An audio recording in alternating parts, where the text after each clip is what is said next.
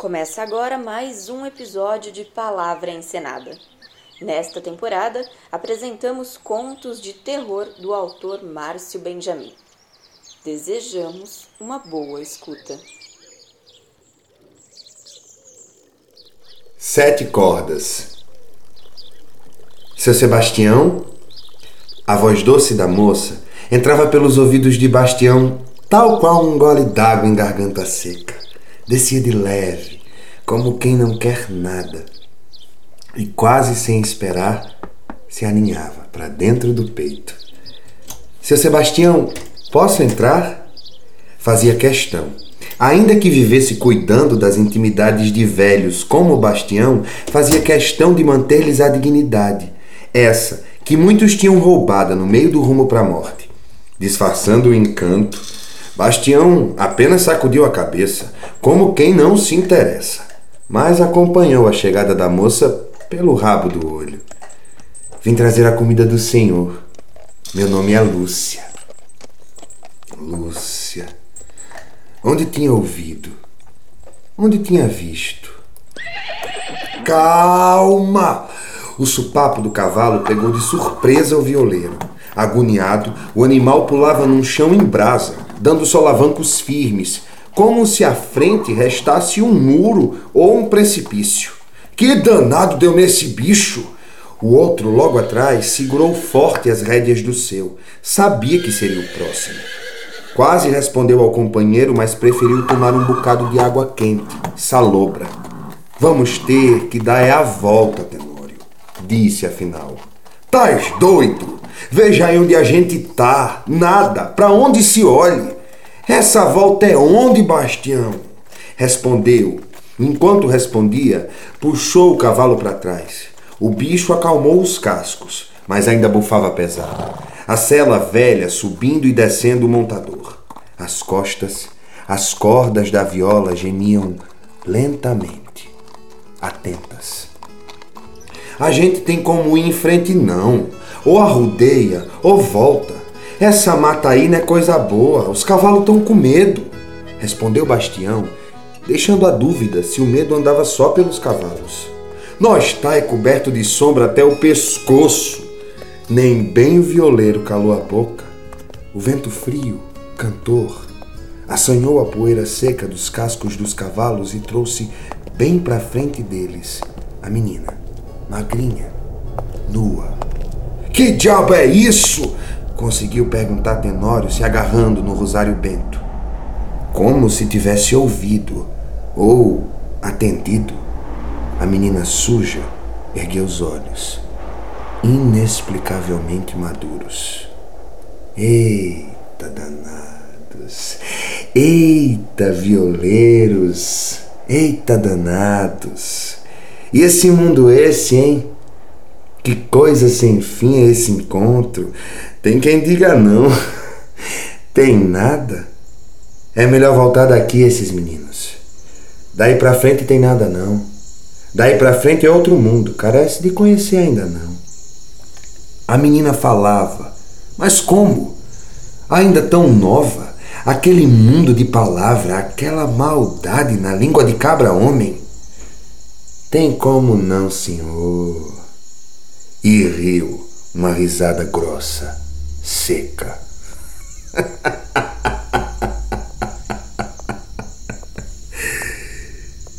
que história é essa, Bastião, meu filho? A pequena agora falava a língua da mãe e foi-se embora e deixou eu, deixou teu pai morrendo naquele fim do mundo. O homem esticou-se em cima do cavalo, o outro percebeu. Faz que nem ouviu nada, Bastião. Isso é tua mãe, não. Quer confundir a gente. O cão é pai da mentira. A menina riu denso, como riam os cachaceiros em bodegas ou os pistoleiros, limpando as armas depois de um serviço.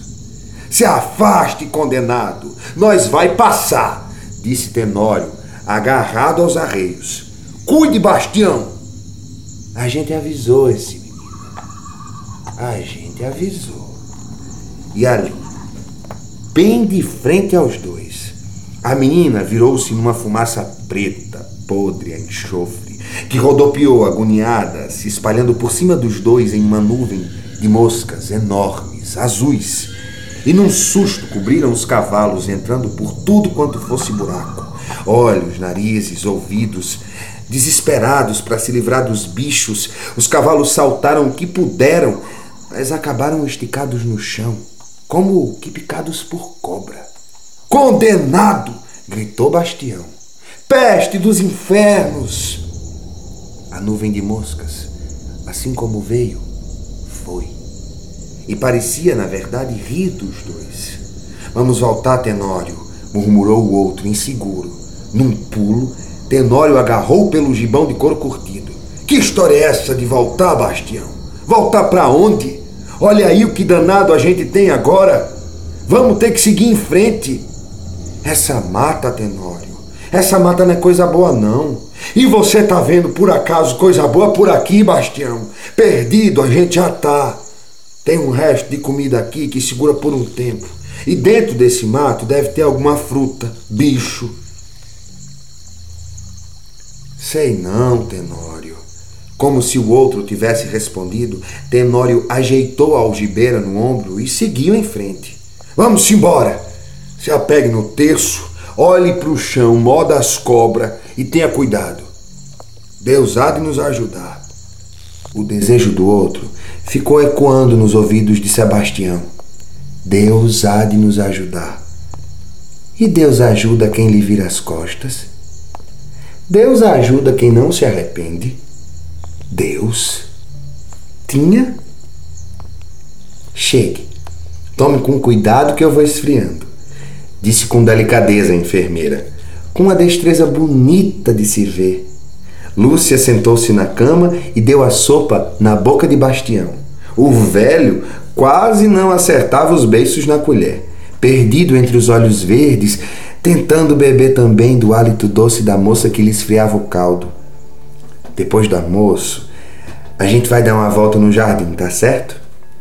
Disse enquanto limpava os restos de sopa no queixo do velho com guardanapo. Tomar um ar. O senhor fica trancado demais aqui dentro. Dentro do bar, as janelas estavam fechadas. Menos pela chuva do que pela farra. Os homens jogavam fazia era tempo. Quanto? Não se sabe. Suando, Bastião agora não tinha como voltar. Perdeu o que pôde e agora não trazia sequer mais o rastro. Vou continuar! Urrou fortalecido pela cachaça, como se tivesse levado um tapa no pé do ouvido. Tenório lhe segurou pelo braço. Você comeu merda, tá perdendo com a gota e ainda quer se fuder mais. Ele não vai jogar mais não. Falou aos companheiros de carta. Cale a boca, eu vou sim. Berrou quase em desespero. Me deixe, Tenório. Não tô lhe pedindo ajuda não. Bastião empurrou o braço do amigo, tonto pela cachaça e pela vergonha, e pediu mais uma carta. Do outro lado da mesa, um homem ria, olhando para Bastião por debaixo da aba do chapéu. Angustiado, o bar acompanhava o desenrolar do jogo. A coisa já tinha alcançado outro rumo. Já não era mais jogo, não. Era nada. Dentro da caixa do peito, cada um ali sabia que aquela batalha na mesa suja já não falava mais de carteado. Era uma briga antiga, que vinha se travando fazia era tempo. Tonto, Bastião suava as mãos nas cartas encebadas. Sabendo-se perdido, aqueles dois e três diferentes em números e desenhos não iam lhe ajudar em nada. Era homem, já tinha dado a palavra. Não tinha como voltar atrás. O que mais possuía ainda? Ia apostar o quê? como que tivesse ouvido o companheiro de mesa, mesmo em frente. Falou sem lhe olhar nos olhos, falou sem bulir a boca. Veja só, a voz ecoava, era na cabeça do violeiro, como dita dentro de um pote de barro. Bastião, o músico, Tremia que nem galho de aroeira em dia de chuva. Não sabia como aquilo podia estar acontecendo.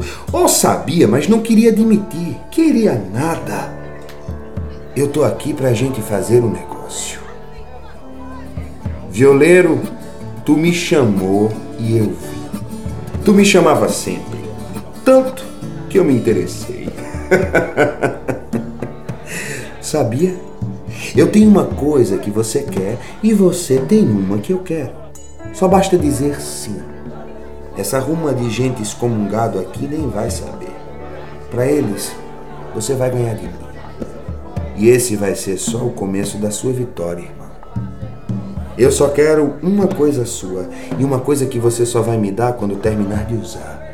Quando terminar de viver. Viver de verdade e não se arrastar pelo meio dos dias como você tem feito. Ao contrário do que pensou, Bastião falou sem demora. Ah, pois eu aceito! A risada seca e satisfeita lhe ecoou dentro da cabeça como quem grita em uma chapada. Olhe suas cartas, Sebastião. Gelado, o violeiro baixou a vista e viu-se formar em seus dedos a mais perfeita mão de cartas. Antes que pudesse baixar, ouviu mais uma vez a voz. Agora estamos é juntos, danado. Eu e você, de dentro para fora. Tu abriu teu coração para mim. Agora eu conheço você como se tivesse nascido. Você não vai se arrepender, Bastião. Vai nada. Bastião, acordado pelo sacode do amigo, olhou de novo para as cartas e sorriu quando viu que ainda estavam ali. Temendo sumir do sonho, baixou. Tá aí, ganhei! Bebida e puta para todo mundo!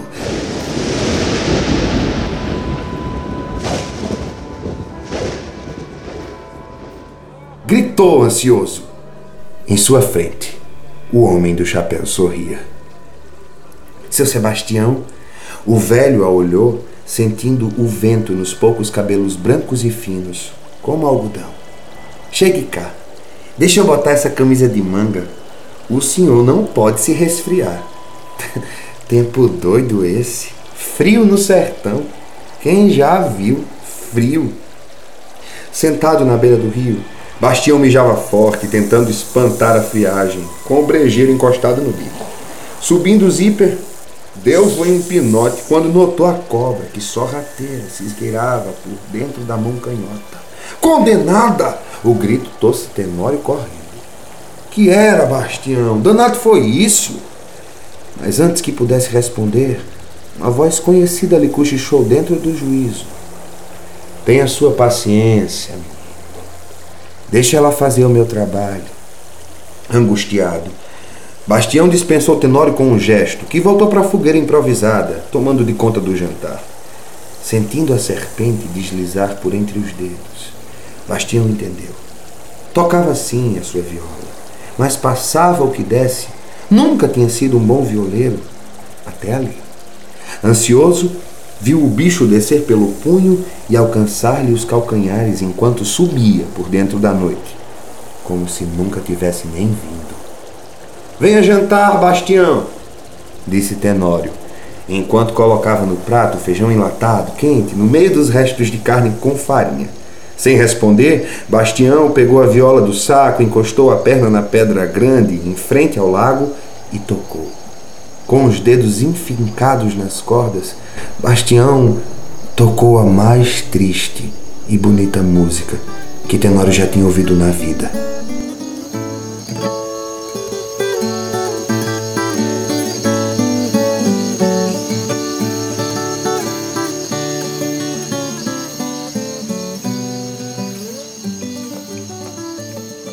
Mais que isso, muito mais, era como se a canção dissesse tudo que os dois tinham passado e como se entendesse o rumo que os dois tinham tomado.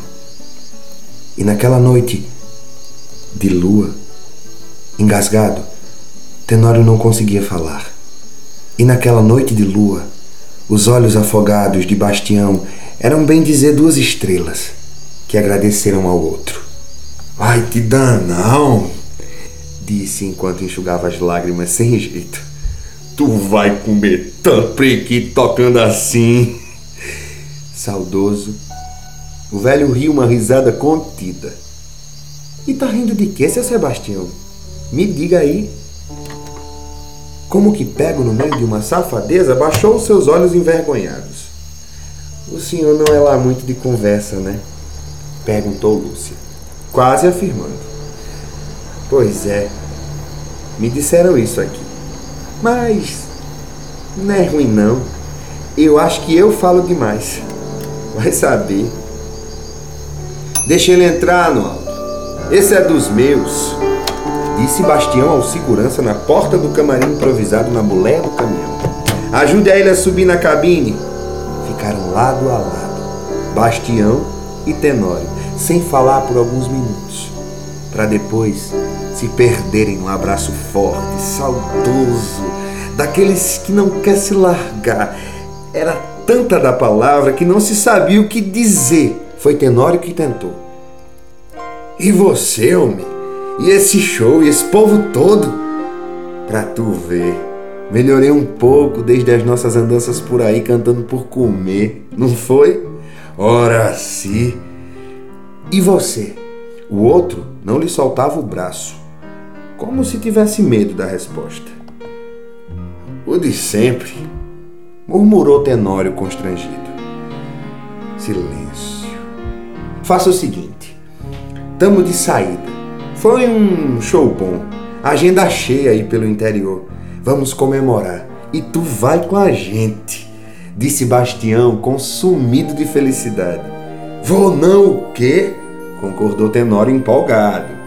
Com o canto da boca, Bastião riu, apontando com a cabeça as duas mulheres sorridentes lá embaixo. Tem a morena e tem a galega. Morena, decidiu o amigo. O senhor acha que eu falo demais? Sebastião pegou a mão de Lúcia, como que se quisesse responder, e sentiu um frio lhe correr a espinha quanto tempo não encostava em ninguém? Há quanto tempo ninguém encostava nele? Educada, a moça segurou a mão do velho, pois sabia que ali a safadeza já tinha ido embora fazia tempo. Ou o corpo já não respondia ao que a cabeça queria. Vamos entrar. O vento já foi demais.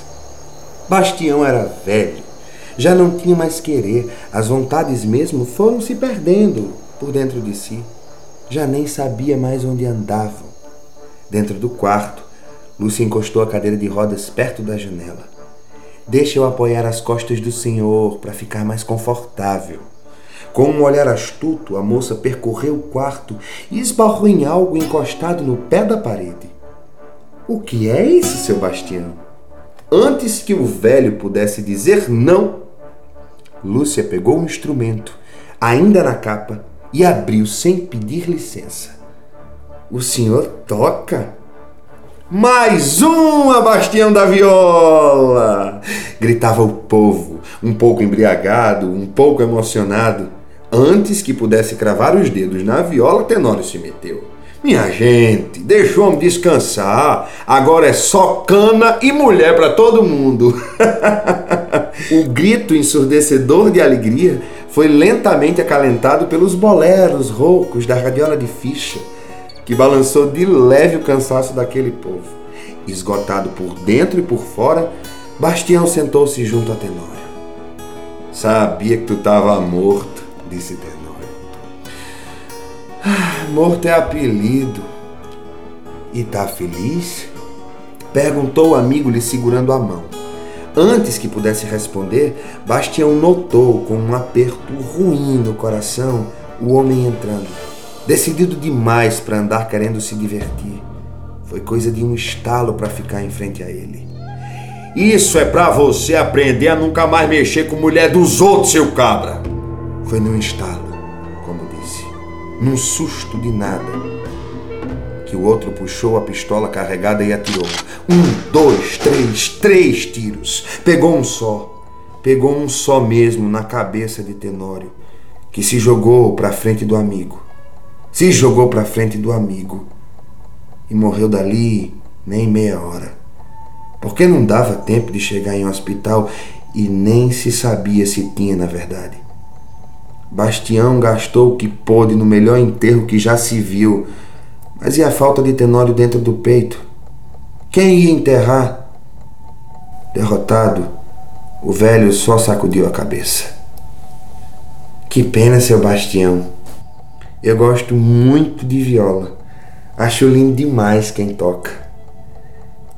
Depois da mata, só se ouvia o tec-tec das botas amansando o verde duro e seco, e o medo na garganta segurava qualquer palavra.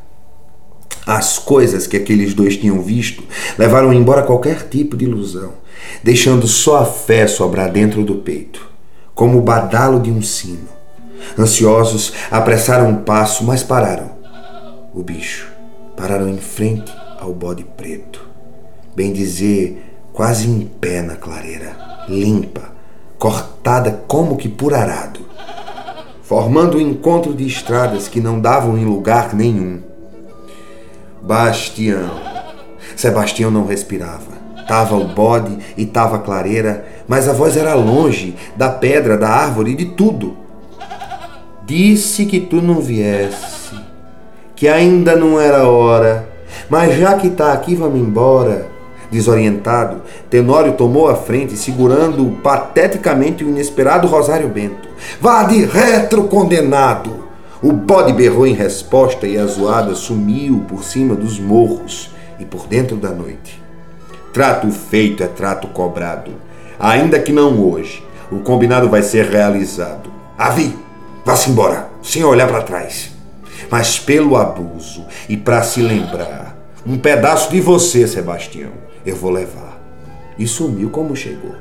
Enquanto os homens corriam, perdidos por dentro da mata. Viola, violão, veja só, Sebastião. O velho arrepiou-se, só ali entendeu. Diz que o bom violeiro sozinho não se faz, Sebastião. Para tocar tão bem assim, carece sempre de um pouco mais. O coração do velho espocava dentro do peito. Trato feito é trato cobrado, Sebastião. E seu nome aqui comigo já estava guardado. Os olhos verdes, o pedido para entrar, o homem de chapéu no canto do bar, quando o Tenório morreu, sorrindo, sorrindo seu pedaço que foi levado, a criança, o homem, o bode, a mulher, todos juntos, cada um de um jeito, cada um na sua hora. E a hora de todos era agora. Sebastião e sua graça. Tenório respondeu enquanto notava um instrumento pendurado. Indo para a cidade? Sim. Violeiro? Em resposta, o outro apenas sorriu.